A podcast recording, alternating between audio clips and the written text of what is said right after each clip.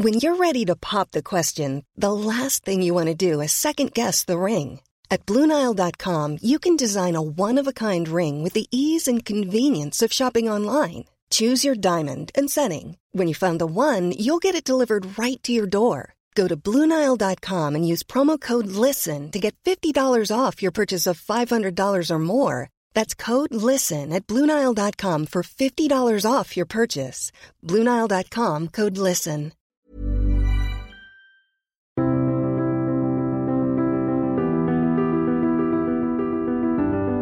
Bonjour à tous et à toutes, bienvenue pour une nouvelle émission de Conflit. Vous êtes chaque semaine plus nombreux à nous suivre dans ces podcasts, je vous en remercie. Je vous rappelle que vous pouvez trouver Conflit en kiosque avec actuellement un numéro qui est consacré à la puissance turque et puis deux hors-série en kiosque, un qui est consacré au programme de géopolitique de Terminal et un autre à l'aviation militaire. Ces trois numéros que vous pouvez donc retrouver en kiosque et sur notre site internet. Nous allons cette semaine partir en Afrique pour évoquer une des religions, une des pratiques religieuses les plus emblématiques peut-être de l'Afrique, les plus emblématiques mais pas forcément les plus connues, à savoir le vaudou. Euh, le vaudou qui est originaire du Bénin et qui se répand aussi dans d'autres endroits d'Afrique. Nous allons y revenir avec mon invité Philippe Charlier. Bonjour. Bonjour. Merci d'avoir accepté l'invitation de conflit. Euh, vous avez plusieurs casquettes puisque vous êtes médecin, vous êtes également archéologue. Et vous êtes notamment euh, rattaché au, musée du Quai Branly euh, Jacques Chirac, où vous dirigez le département de la recherche et de l'enseignement. Et vous avez consacré plusieurs ouvrages aux, questions d'archéologie, d'anthropologie, notamment chez Talandier. Il y avait eu un, ouvrage sur les, morts célèbres où vous, aviez étudié euh, les morts de certains grands personnages.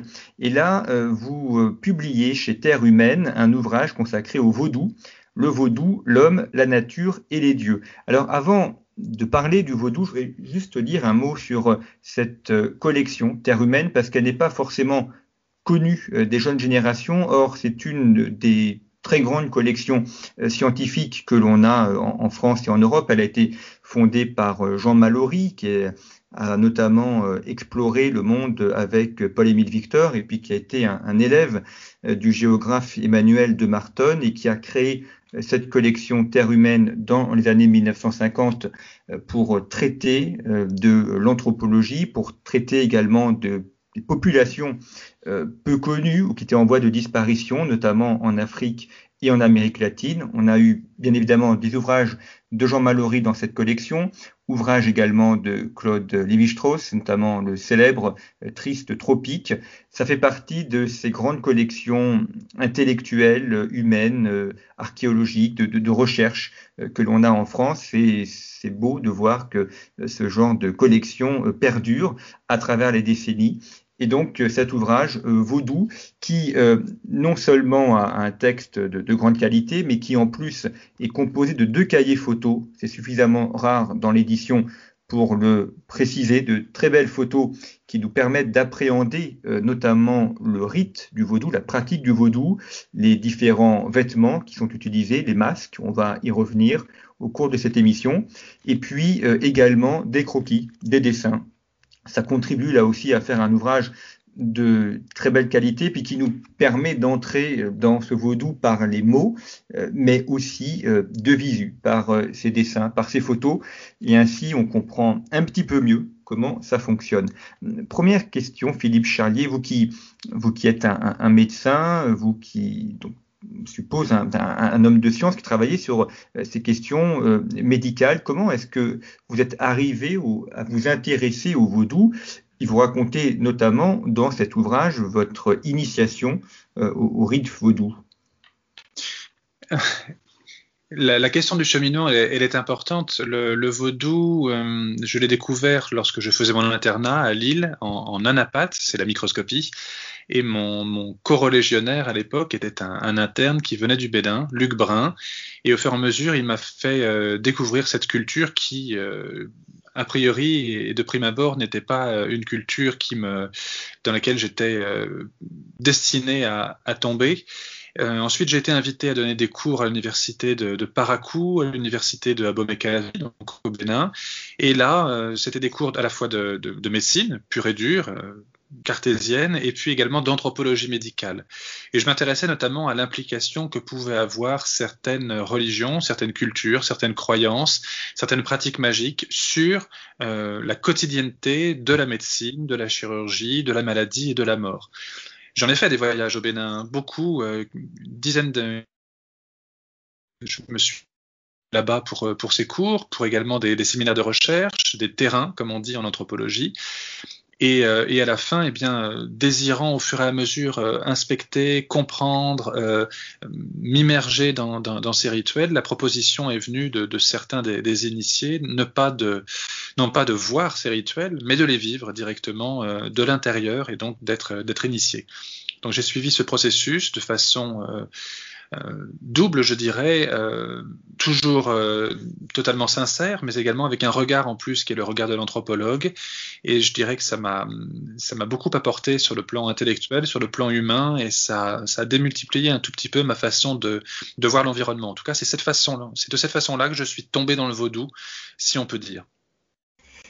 Comment est-ce que vous définiriez le vaudou et, et quelle différence y a-t-il, s'il y en a, avec l'animisme c'est un terme qu'on emploie de façon assez commune le vaudou est vraiment polymorphe. Il est difficile de, définir le vaudou parce que si vous prenez un vaudouisant euh, euh, de, Porto Novo, la capitale du, Bénin, si vous en prenez un autre, euh, même de Cotonou, qui n'est pas très loin, un autre du Nigeria, un autre de, Ouida ou encore dans un autre à Lomé par exemple au, au, Togo, vous allez avoir à la fois des pratiques du vaudou qui vont être différentes, mais également des façons d'interpréter le vaudou qui seront également différentes. Le vaudou, autant le dire tout de suite, ça n'est pas de la magie, c'est une religion à part entière. Il faut arrêter d'avoir ce fantasme occidental, et je le dis pas en tant qu'initié, je le dis en tant qu'anthropologue et, observateur, d'abord extérieur puis, puis intérieur. C'est une religion avec son panthéon, avec son organisation, avec son clergé, avec ses textes pas forcément ces textes sacrés écrits, mais en tout cas des, des, litanies et des, des, textes dits, parlés, chantés, qui reviennent de façon euh, périodique et, euh, et régulière. Donc c'est une religion à part entière, au même niveau que le catholicisme romain, que le calvinisme ou que le, bouddhisme, l'hindouisme, etc. Euh, donc il ne faut pas la considérer avec un regard à la fois négatif ou un regard supérieur. En revanche, en marge de cette religion, euh, se situent des pratiques magico-religieuses, magiques, de sorcellerie, qui ont fait toute la connaissance, si on peut dire, extérieure du vaudou. Quand on pense au vaudou, on pense d'abord à ces pratiques de sorcellerie qui sont liminaires, qui sont vraiment euh, en, bordure, qui sont euh, euh pas la religion en elle-même, mais qui reproduisent, qui réutilisent, qui intègrent des éléments de la religion vaudou. On pourrait euh, avoir exactement le même type d'observation euh, vis-à-vis du catholicisme quand on voit des pratiques de sorcellerie euh, dans le Berry, par exemple, dans la Creuse ou, ou, en Provence. C'est exactement le, même type. On utilise des schémas, des codes à la fois esthétiques, moraux, mais aussi symboliques de la religion sur lesquels on pratique une, euh, une, sorcellerie. Donc, j'en ai un peu, j'en ai un peu marre, si je peux dire, d'entendre à chaque fois ah oui, mais le vaudou c'est de la sorcellerie ou autre. Non, que ce soit le vaudou du Bénin ou le vaudou de Haïti, euh, dont on parlera peut-être tout à l'heure, la sorcellerie n'est vraiment qu'une qu pratique qui est euh, marginale et qui ne constitue pas la religion en elle-même. Et, justement, dans, cette religion, euh, qu'est-ce qu'est-ce que c'est qu'être vaudou. D'ailleurs, est-ce qu'on est qu'on dit être vaudou ou, ou pratiquer le vaudou euh, Comment est-ce que les gens qui se définissent, eux, par rapport à, à cette religion et, et, comment se manifeste cette pratique religieuse? Est-ce que c'est dans une vie quotidienne? Est-ce que il y a des grands moments euh, d'intronisation ou des fêtes particulières par rapport notamment aux, aux étapes importantes de la vie? Alors on dit être euh, vaudouisant, ou alors on dit c'est un initié tout simplement, ou c'est un adepte, selon qu'il euh, il pratique de façon intense, qu'il est rentré dans ce qu'on appelle une société secrète, qu'il est intégré ou pas à un couvent, qu'il euh, il, il donne beaucoup de son temps à la pratique du vaudou ou pas. Et on dit pratiquer le vaudou. Euh, en l'occurrence, c'est vraiment le terme, le terme usité euh, localement et, également dans les, dans les, études anthropologiques. Le vaudou est une religion qui, euh, qui s'apparente de prime abord à un monothéisme. Euh, c'est-à-dire qu'il y a un grand Dieu créateur euh, qui a créé le monde et qui ensuite s'est euh, retiré, qui a laissé cette création à des entités un peu secondaires euh, et il, euh, il, est, il, est, même quasiment inaccessible, cette, euh, divinité créatrice. Et puis les, individus secondaires correspondent en fait à des manifestations de la puissance, de, l'énergie dispersée par cette création du monde et qui cristallise sur certains éléments. Vous allez avoir un, une divinité de la mer, des divinités des eaux, des sources, vous allez avoir euh, une divinité qui sert d'intermédiaire entre les hommes et les dieux, qu'on appelle l'Egba, une sorte de, messager, un peu le, prototype d'Hermès qu'on pourrait retrouver dans la, mythologie gréco-romaine. Euh, vous retrouvez également des divinités de, la guerre. Euh, et, foudre également, et Fioso, vous retrouvez beaucoup de, une divinité du, du fer, Gou, voilà, beaucoup de, divinités qui vont euh, interagir entre euh, les humains et ces éléments. Ils représentent ces éléments, ils représentent des concentrations de force euh, qui vont être éventuellement accessibles à la prière, à l'intercession, aux demandes. Et puis, ce sont des dieux qui sont, ou des, divinités, on appelle ça des vaudounes, qui sont voyageurs ils vont, quand on les appelle, et parfois même quand on ne les appelle pas, venir visiter les adeptes et ils vont rentrer à l'intérieur d'eux ou les, euh, les chevaucher. Et ce sont des épisodes de transe euh, auxquels on va pouvoir assister au moment des célébrations, euh, parce que la divinité a été appelée, parce qu'on a, on a joué son rythme, parce qu'on a dansé selon la, les pas de danse qui lui sont consacrés, parce qu'on a sorti son fétiche, qu'on lui a fait des libations, etc. Donc c'est vraiment une religion de l'énergie circulante et qui, donne un regard très particulier sur le fait que très peu de choses autour de nous sont inertes. L'énergie est vraiment un peu partout, avec des lignes de concentration, avec des, euh, lignes d'attirance, des lignes de répulsion, et euh, des dangers parfois de perdre son énergie. L'amoindrissement de l'énergie, c'est la maladie, la perte complète, c'est la mort, si on veut schématiser ou caricaturer presque. Et donc, voilà, tout le, but de, la religion vaudou est d'abord de trouver un équilibre entre l'homme, la nature et les dieux, sachant que la nature est en grande partie divinisée, ou en tout cas, la nature est occupée par des, lignes d'énergie qui sont sous le contrôle de divinités. Est-ce qu'il y a des, différences géographiques majeures? Vous avez évoqué le Bénin qui est le berceau d'origine, le Nigeria, euh, le Haïti où le vaudou est aussi très présent. Euh, quelles sont les différences peut-être dans, les pratiques, dans les dieux, euh, entre ces principaux lieux du vaudou Alors la région d'origine du vaudou est probablement au Nigeria. Euh, et par des mouvements de, des population, par des mouvements de, de déplacement liés à des, guerres, à des révoltes, euh, à des mouvements d'esclaves aussi déjà, y compris pour les périodes anciennes, eh bien le vaudou a migré probablement jusqu'au Togo. Ensuite, il a eu un, en tout cas sur la, frontière avec le Bénin, puis est revenu directement au Bénin. Il s'est installé dans trois grandes villes. Euh, on peut citer Alada par exemple, Porto Novo et surtout Abomey. Eh bien, c'est à l'intérieur de, de ces va-et-vient que s'est fait la formation du panthéon actuel du, vaudou de l'Afrique de, l'Ouest, euh, qui correspond vraiment à cet amoncellement de divinités. Chaque roi conquérant, notamment les rois d'Abomey, quand ils conquéraient une ville, une population, qu'ils la soumettaient, eh bien, ils pouvaient intégrer à ce panthéon vaudou une divinité un fétiche, ce qui explique le caractère un peu composite. Il y a des divinités qui ont un aspect dans une ville avec des caractéristiques, mais qu'on ne retrouve pas dans une autre ville, avec soit des caractéristiques différentes, soit un nom un peu différent, soit des attributs un peu différents. Voilà, c'est vraiment une religion qui est polymorphe et, et qui a vraiment des façons d'être, de vivre, des rituels qui changent beaucoup. Probablement un autre anthropologue euh, qui aurait travaillé sur un autre terrain que Abomey, Ouida ou, Porto Novo, comme je l'ai fait, euh, aurait pu décrire un autre type de vaudou. C'est vraiment une religion qui, qui, a ses codes, son cadre global, mais qui a beaucoup de variations d'un endroit, d'une région, d'une population à l'autre. Le, le vaudou des Yoruba n'est pas le vaudou des fonds par exemple, ou des Ewe. Euh, donc chaque, euh, on parle plus d'ethnie maintenant, on parle de population. Chaque population a sa façon même de, de pratiquer le vaudou. En tout cas, c'est vraiment réparti dans ces trois euh, grands euh, pays. Le vaudou d'Haïti, lui, correspond à quelque chose qui est radicalement différent. Il faut bien se remettre dans l'idée du commerce triangulaire.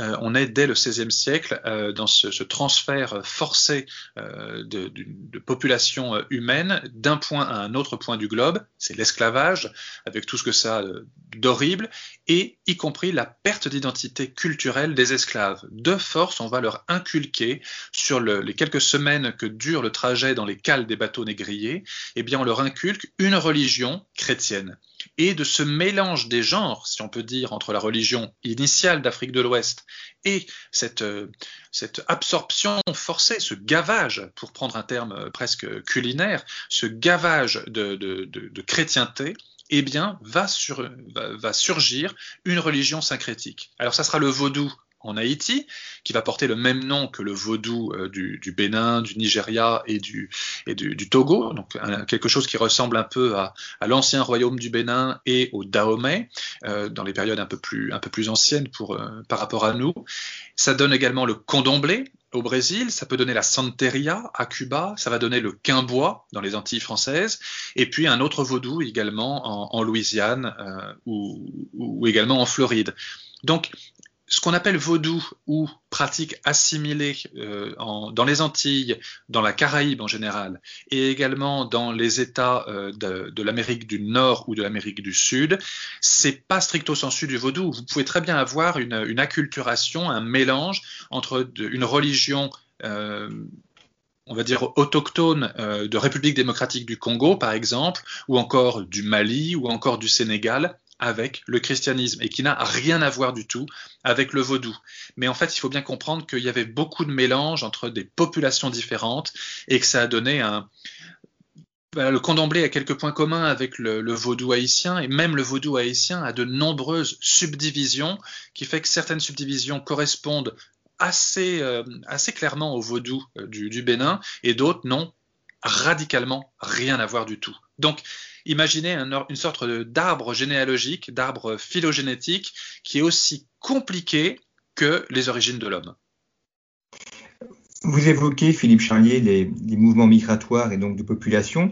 Est-ce que aujourd'hui, avec les mouvements migratoires d'Afrique vers l'Europe, on a euh, des Africains qui pratiquent le vaudou en, Europe et, et peut-être qu'ils le mélangent aussi, qu'ils le syncrétisent avec euh, les morceaux culturels qu'ils rencontrent dans les pays où ils arrivent?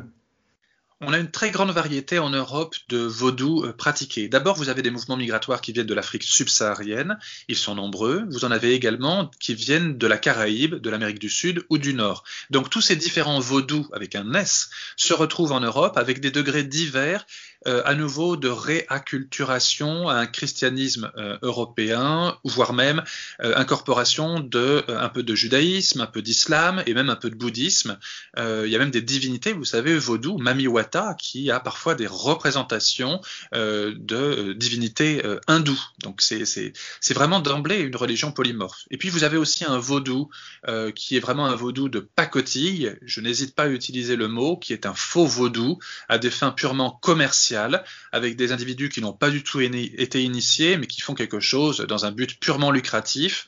Euh, on les voit par exemple à Paris ou en banlieue parisienne, et euh, c'est destiné principalement soit à des communautés de deuxième, troisième génération originaires d'Afrique subsaharienne, qui essaient de retrouver quelque chose qui a l'apanage, mais c'est presque du, parc d'attractions du, du, vaudou, ou d'autres éventuellement qui sont des, des occidentaux euh, qui cherchent quelque chose d'un peu magique d'un peu ésotérique, d'un peu kabbalistique, et au lieu de se tourner vers des sociétés secrètes ou vers des pratiques magiques euh, trop occidentales, trop proches d'eux, ils vont chercher cet exotisme un peu caricatural et suranné dans ce faux vaudou. Donc à nouveau, vous avez vraiment un, une cartographie euh, extrêmement changeante, un grand, euh, arc-en-ciel de, pratiques de vaudou en Europe.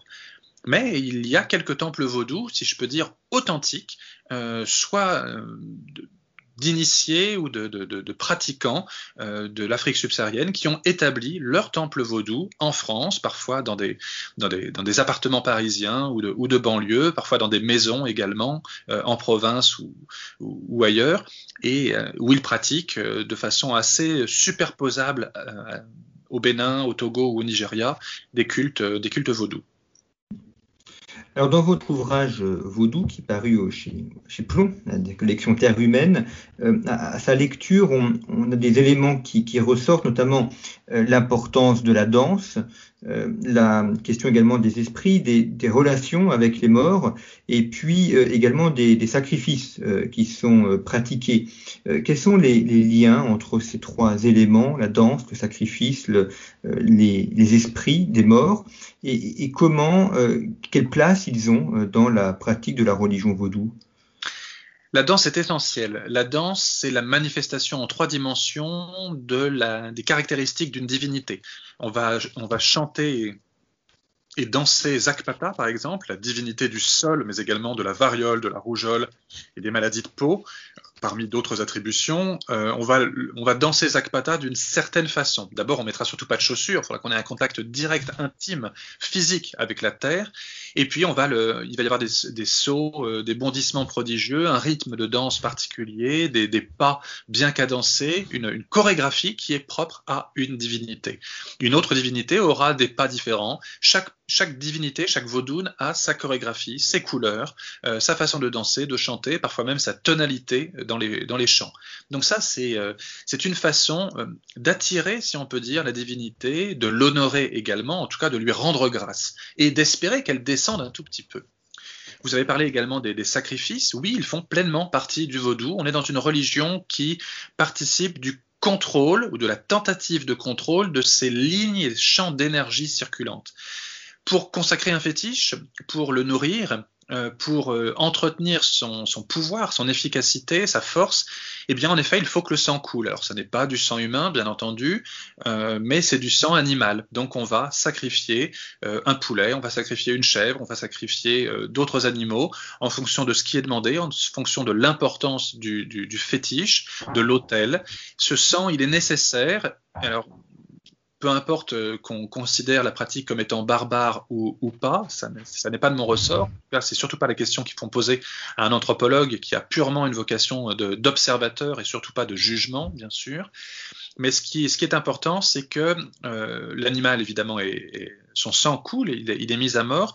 Euh, la divinité se contente uniquement de cette projection de, de sang, et tout le reste de l'animal est ensuite partagé dans l'assistance et fait l'objet de, de, nourriture. Donc c'est pas le sang pour le sang, mais c'est à l'occasion de la mise à mort d'un animal que euh, eh bien sa viande est consommée par la communauté, pas que les initiés de, haut grade, hein, c'est vraiment dispersé entre toute la communauté. Et en effet, oui, le sang, lui, est, l'apanage de l'autel pour assurer tout simplement la, la perpétuation de sa vitalité et du coup de sa euh, de son efficacité, de la protection vis-à-vis euh, du clan, de la famille, du, quartier, du village, euh, etc.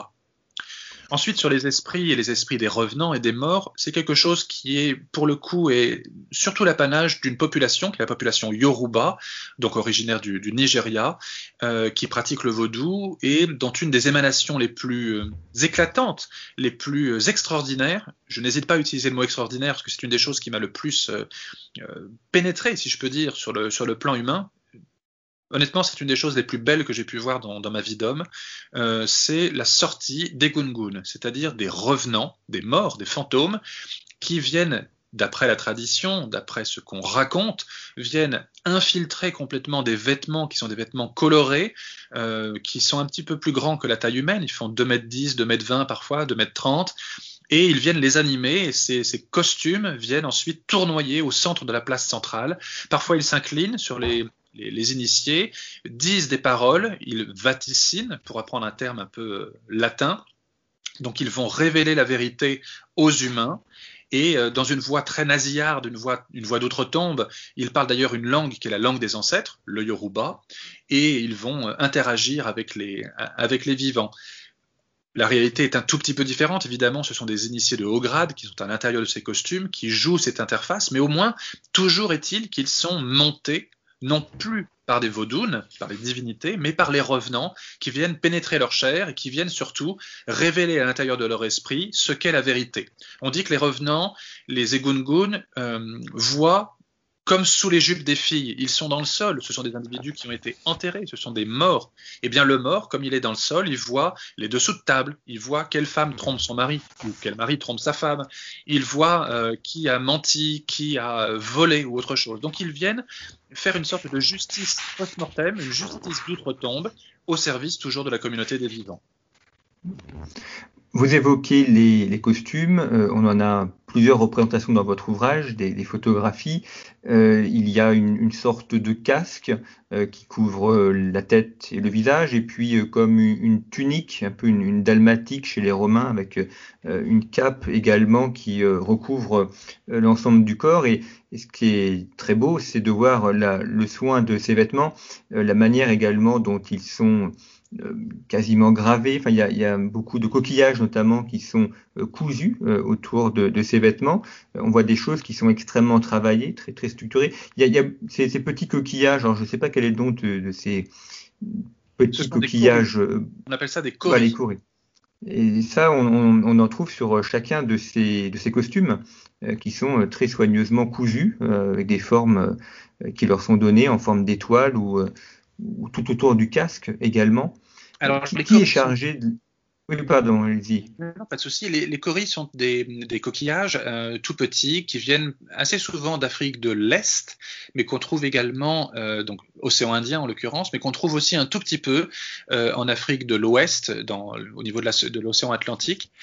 C'est une ancienne monnaie. À l'origine, c'est une monnaie, mais qui a conservé maintenant un autre rôle, qui est celui de marquer un objet qui a été consacré. Donc, on n'est plus dans le profane, on est dans le sacré, et le fait que justement le visage des, euh, danseurs des, gungun soit masqué, caché, invisible totalement par ce filet de, de, coris tressés les uns à côté des autres montre bien qu'on est en face d'un individu qui est sacré, qui est de l'ordre de l'invisible et avec lequel on interagit avec beaucoup de, distance. Il y a d'ailleurs un, garçon généralement qui est là, un initié de, de Bagrade, si je peux, si je peux dire, euh, avec un bâton qui est là pour maintenir une distance raisonnable entre la mort et la vie. La mort, c'est les gungun, la vie, c'est l'initié qui est agenouillé au pied de les gungun et qui entend débiter euh, avec une voix euh, caverneuse euh, la vérité sortant de la bouche des morts. On pourrait dire, hein, la vérité sort de la bouche des morts dans le vaudou. Qui, qui réalise ces costumes? Ce sont les prêtres vaudous eux-mêmes ou est-ce que ce sont des personnes autres qui sont en charge de la confection de ces vêtements? Ce sont des artisans euh, qui généralement sont des initiés gungun, qui réalisent ces, costumes. Ce sont des costumes qui sont très très coûteux, qui mettent plusieurs mois, voire années à être réalisés. Toute la communauté euh, participe à l'achat de, ces costumes. Ces costumes, tout le monde ne peut pas se les payer. Hein, C'est vraiment un, un, une marque de, prestige. Euh, toutes les familles, du coup, ne peuvent pas honorer leurs ancêtres, et donc il y a une sorte de sélection des grandes familles qui ont suffisamment de moyens de, se payer des costumes des gungun, d'entretenir également euh, un, couvent euh, des gungun. Parfois, ce sont des réunions de familles, euh, plusieurs familles qui se réunissent pour pouvoir engranger de, tels, frais. Surtout que les egungun ne sortent pas seuls, il faut faire des sacrifices préalables, notamment de grands animaux, pour, les, pour les faire sortir, chèvres, chiens, bœufs. ils sortent à plusieurs, ils ne sortent pas qu'un soir, mais plusieurs soirs d'affilée. Il y a un petit orchestre qui les entoure. Voilà, c'est une, somme conséquente, mais c'est le prix à payer pour avoir la paix entre la mort et la vie. Quel est l'état du, vaudou aujourd'hui au Bénin? Est-ce que l'urbanisation, par exemple, euh, cette religion, euh, également pour les, pays, enfin, les questions du pays du Nord, l'islam aussi, donc les relations entre les deux, mais euh, qu'en est-il aujourd'hui de cette religion? C'est pas tant l'urbanisation qui pose problème au vaudou, c'est surtout l'arrivée d'autres religions, euh, je dirais pas qui sont en concurrence, mais qui sont en conflit. Euh, c'est vrai que certains courants euh, musulmans sont assez opposés à ces pratiques qui sont jugées des pratiques de sorcellerie, de magie, donc particulièrement néfastes. Même chose pour euh, certains courants religieux chrétiens, je pense notamment aux églises néo-protestantes d'origine américaine, qui n'hésitent pas parfois à faire des, des marches, des défilés, dont le but ultime est de brûler un temple vaudou ou un, ou un, couvent, voire des, détruire également manu militari des, idoles, des, fétiches, par exemple des legbas qui sont sur les, les, places centrales. Donc ça, ça crée vraiment un gros problème, d'autant plus que le vaudou, au-delà d'être une religion à part entière, participe vraiment de la culture du Bénin, du Togo et d'une partie du Nigeria. Et c'est vraiment, euh, c'est une, euh, c'est un, à la fois un iconoclasme, mais également une, une lutte, une destruction culturelle. Euh, en l'occurrence, la, la, la, présidence de la République du Bénin a, a pris totalement conscience de, de, ce, de ce, danger et euh, lutte contre la fragilisation du, du, vaudou, euh, classe euh, sur le plan local, patrimonial de plus en plus de sites et les protège, les restaure, euh, d'abord sur le plan culturel et culturel, mais également probablement parce qu'il s'est rendu compte qu'il y avait un intérêt touristique. Euh, à, à, ceci. Alors que ce soit une bonne ou une mauvaise justification, c'est pas mon problème. Et d'ailleurs, je ne juge pas. Je n'ai pas d'avis sur la question, mais je vois en tout cas les effets, euh, les effets euh, positifs que ça peut avoir. En tout cas, limiter la casse. Certains établissements également, certains sites, par exemple les palais royaux d'Abomey, ont été classés depuis longtemps par l'UNESCO. Et l'UNESCO est là justement pour veiller à les, à les restaurer, à les protéger. Euh, ces, ces, établissements euh, sont, sont, sur le plan culturel et culturel et, patrimonial d'une richesse inouïe. Et puis vous avez également plusieurs musées qui sont en construction en ce moment au Bénin, euh, des musées sur le vaudou, des musées sur l'esclavage également, des musées sur l'épopée des rois d'Abomey et les Amazones, qui sont ce corps militaire spécifiquement féminin chargé de protéger la personne du roi d'Abomey, notamment avec des rituels vaudous. On voit vraiment là toute l'interpénétration d'un processus politique ancien, je parle bien de, l'ancien euh, l'ancien Bénin, le Dahomey, avec les rois de Abomey, et puis également euh, de, processus euh, religieux. Les, pouvoirs spirituels et temporels sont très très intriqués l'un dans l'autre pour les périodes anciennes. On se rend compte maintenant toujours, hein, à chaque élection au Bénin, à nouveau, le, le, spirituel et le temporel s'interpénètrent beaucoup. On parle beaucoup du vaudou à chaque fois qu'on parle des élections au Bénin. Est-ce que le, musée du Quai Branly, le musée Jacques Chirac, a des pièces qui se rapportent au vaudou pour ceux qui, habiteraient en Ile-de-France et qui voudraient voir de visu euh, des, objets? Est-ce qu'il y a des, choses comme ça qui ont trait à cette religion, qui sont conservées? D'abord, le, musée du Quai Branly, euh, évidemment, euh, on, privilégie toujours l'interface directe entre l'objet et le visiteur. C'est ça le but d'un musée. Mais il y a aussi un, site internet du, musée du Quai Branly et puis les réseaux sociaux qui permettent d'interagir de façon virtuelle avec euh, beaucoup d'objets. Toutes les collections sont en ligne sur le site web du, musée du Quai Branly. Donc, même les, les, visiteurs du lointain peuvent observer en effet certains objets vaudous qui sont conservés dans les collections, qu'il s'agisse de, trônes, qu'il s'agisse d'autels, qu'il s'agisse de planches de, divination pour la divination Fa, et également de costumes d'Egungun. Nous en avons certains sur le plateau des collections, d'autres dans les réserves, qui tournent périodiquement pour des raisons euh, de conservation. Euh, nous avons également des, coupes-coupes, nous avons également des, euh, sceptres qui ont une forme assez, assez particulière et qui représentent tantôt une divinité, tantôt un roi euh, d'Abomey. voilà, beaucoup d'objets vaudous, quelques, quelques fétiches également, qui ont évidemment été désacralisés, sont présents dans les collections. Je dirais qu'il y, a beaucoup d'objets qui, qui ont une histoire, qui ont un parcours également. Certains de ces objets vont d'ailleurs être restitués euh, au Bénin, pour reprendre le terme utilisé par la, législation française, euh, un retour dans les collections, euh, dans les collections béninoises suite à l'expédition militaire et aux conditions d'acquisition à l'époque de la toute fin du 19e siècle. Alors, dans votre ouvrage, vous racontez votre initiation au vaudou. C'est partie assez saisissante parce que là, on entre vraiment au cœur de la religion. Euh, c'est ce qu'on appelle une religion d'initiés. Enfin, ça fait un peu penser à, certains mystères grecs, notamment les mystères de l'Osis, où on rentre par palier, c'est ça, et, et le, la personne qui est intronisée ou qui, qui rentre dans le vaudou suit un parcours initiatique. Alors j'aime bien votre parallèle avec Éleusis. Euh, J'aurais bien voulu euh, vivre les, rituels, de, les mystères d'Éleusis. Alors les mystères d'Éleusis sont vraiment consacrés à Déméter en l'occurrence, mais euh, ce n'est pas une religion en plus. C'est une initiation qui fait comprendre un aspect de cette divinité euh, nourricière. Je crois que c'était d'ailleurs la révélation de l'épi mystique, euh, si, si, on s'en tient aux, anciens travaux de, de Rénac en l'occurrence. Là, pour le coup, l'initiation au vaudou est, quand même quelque chose de, radicalement différent. C'est une religion à part entière. Donc, c'est pas un état dans l'état euh, comme pourrait l'être un mystère de l'Antiquité. Euh, l'initiation revêt cette idée-là que euh, on va changer complètement la personnalité de celui qui rentre euh, dans, le vaudou. Il subit une mort symbolique, une renaissance symbolique également, et ce cycle de renaissance va s'accompagner de euh, l'énonciation de, non pas secret, mais de révélation d'une sorte de, de, code à respecter, des interdits, des obligations, et puis surtout une explication de texte de comment le monde est fait en réalité. Donc on renaît de façon un tout petit peu différente. Euh, j'en ai en effet fait l'expérience euh, c'est vrai qu'on ne voit pas tout à fait le monde de la même façon. Euh, vous évoquez justement au cours de cette initiation le fait que vous êtes emmené en forêt, qu'il y a une préparation aussi plusieurs jours avant, notamment des, de jeûnes, et, et ensuite l'initiation se fait dans la forêt euh, avec euh, les prêtres qui sont présents et, qui prononcent euh, des, formules d'intronisation. Et puis il y a des épreuves aussi à, subir pour être intronisé. Oui, ce sont, des épreuves, alors des épreuves par l'air, par le feu, par le feu, par l'eau et, autres. Il y a aussi un processus de divination préalable pour savoir à quel signe on va se, raccrocher, un signe fa. Quelle divinité va être notre divinité euh, tutélaire, une divinité protectrice, c'est-à-dire le, le auquel on va être consacré. Il y a des interdits alimentaires préalables parce qu'on doit se présenter pur euh, et non pas souillé, ce qui serait euh, mal vécu et malvenu vis-à-vis des divinités qui vont nous accueillir dans la religion vaudou.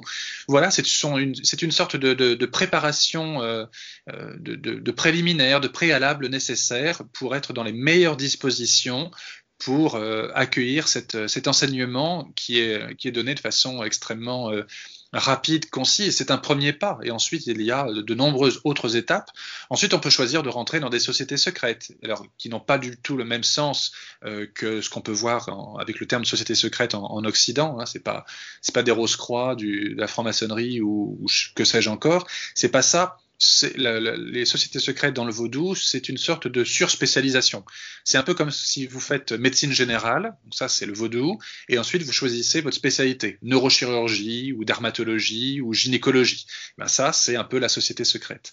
C'est-à-dire que vous allez vous orienter vers une divinité en particulier, franchir les étapes pour la connaître encore mieux et du coup pour interagir encore plus avec elle. Ça peut être les Egungun, ça peut être euh, Zakpata, ça peut être Mamiwata, ça peut être euh, les Angbeto, c'est-à-dire une sorte de, justice euh, un peu surnaturelle qui survient euh, la nuit, tout simplement, et qui à l'origine chargée de garder les, femmes dans les, maisons, empêcher qu'elles sortent pendant la nuit, et également éviter qu'il y ait du, grabuge dans les rues sitôt que le soleil est couché. Dernière question, Philippe Charlier, nous arrivons au terme de notre émission. C'est ces membres de la religion vaudou, est-ce qu'il y a une, vie communautaire au-delà euh, des rites proprement dits euh, que vous avez évoqués, euh, dans la vie quotidienne par exemple? Est-ce qu'il y a des entraides les membres euh, vaudouisants se reconnaissent et, cèdent euh, face aux difficultés quotidiennes. Comment ça se traduit dans la, vie quotidienne, cette pratique du vaudou? Alors, il y, a une sorte, je dirais pas de fraternité vaudou, parce que c'est pas le terme, même si euh, certains vaudouisants se reconnaissent par des, signes, des, attouchements, des paroles particulières. C'est surtout que euh, au sein de la communauté vaudou, quand on va, quand je visite par exemple au, Bénin euh, un couvent, eh bien, je peux croiser euh, un évêque catholique, je peux croiser un, pasteur protestant, je pense à un en particulier qui est, qui est calviniste, je peux croiser également un, un imam. Voilà, enfin, le fait d'appartenir à plusieurs courants religieux en même temps est absolument pas un problème euh, dans ce contexte euh, chronoculturel. Et euh, c'est presque un enrichissement d'avoir plusieurs religions, c'est plusieurs cordes à son arc, c'est plusieurs moyens de protection également contre le mal qui pourrait survenir de quelconque façon. c'est un peu, pardon pour l'expression vernaculaire, mais c'est un peu ceinture et bretelle. Et ça, c'est quelque chose qu'on voit assez, assez communément. Et puis sinon, oui, il y a une sorte de, de de bonne entente, on va dire, en tout cas de, de sympathie d'emblée et de, de pied d'égalité. Il y a la hiérarchie, elle ne se voit qu'avec les très très hauts dignitaires du vaudou, mais sinon il y a une, une facilitation des, des, des rapports euh, entre, entre vaudouisants et puis surtout un, un rapport à la, à la, vie, à la nature euh, qui est beaucoup plus respectueux. Et vous voyez dans cette période euh, actuelle qui est celle de, de de l'effarement par rapport au réchauffement climatique, par rapport à la pollution, par rapport à la, gestion désastreuse de l'environnement. Le vaudou, en tout cas au Bénin, au Togo, au Nigeria, mais on le voit aussi de l'autre côté de l'Atlantique avec le vaudou haïtien, euh, les vaudous, j'ai envie de dire, ont un, un rôle à jouer euh, réel euh, dans ce dans ce côté de, de protection de l'environnement. Parce que l'environnement, c'est avant tout les dieux, et euh, il ne faut pas manquer de respect aux dieux. Donc euh, on prend soin de la nature pour ne pas les irriter. Que ce soit légitime ou pas, que ce soit vrai ou, faux, peu importe. Le résultat, en tout cas, il est là, c'est qu'on on prend soin de, de ces divinités qui sont autour de nous. Bien, merci beaucoup Philippe Charlier d'avoir euh, évoqué, présenté euh, cette religion vaudou. Je rappelle votre ouvrage Vaudou, l'homme, la nature et les dieux, paru dans la collection Terre humaine de plomb. Euh, nos éditeurs peuvent retrouver sur le site internet de Conflit l'ensemble des coordonnées de cet ouvrage et puis également de ceux que vous avez publiés auparavant. Et puis, euh, vous pouvez bien évidemment retrouver Conflit euh, sur notre chaîne YouTube, euh, dans, en kiosque et sur notre site internet pour l'ensemble des numéros qui sont aujourd'hui présents. Merci pour votre fidélité à nos émissions et à la semaine prochaine.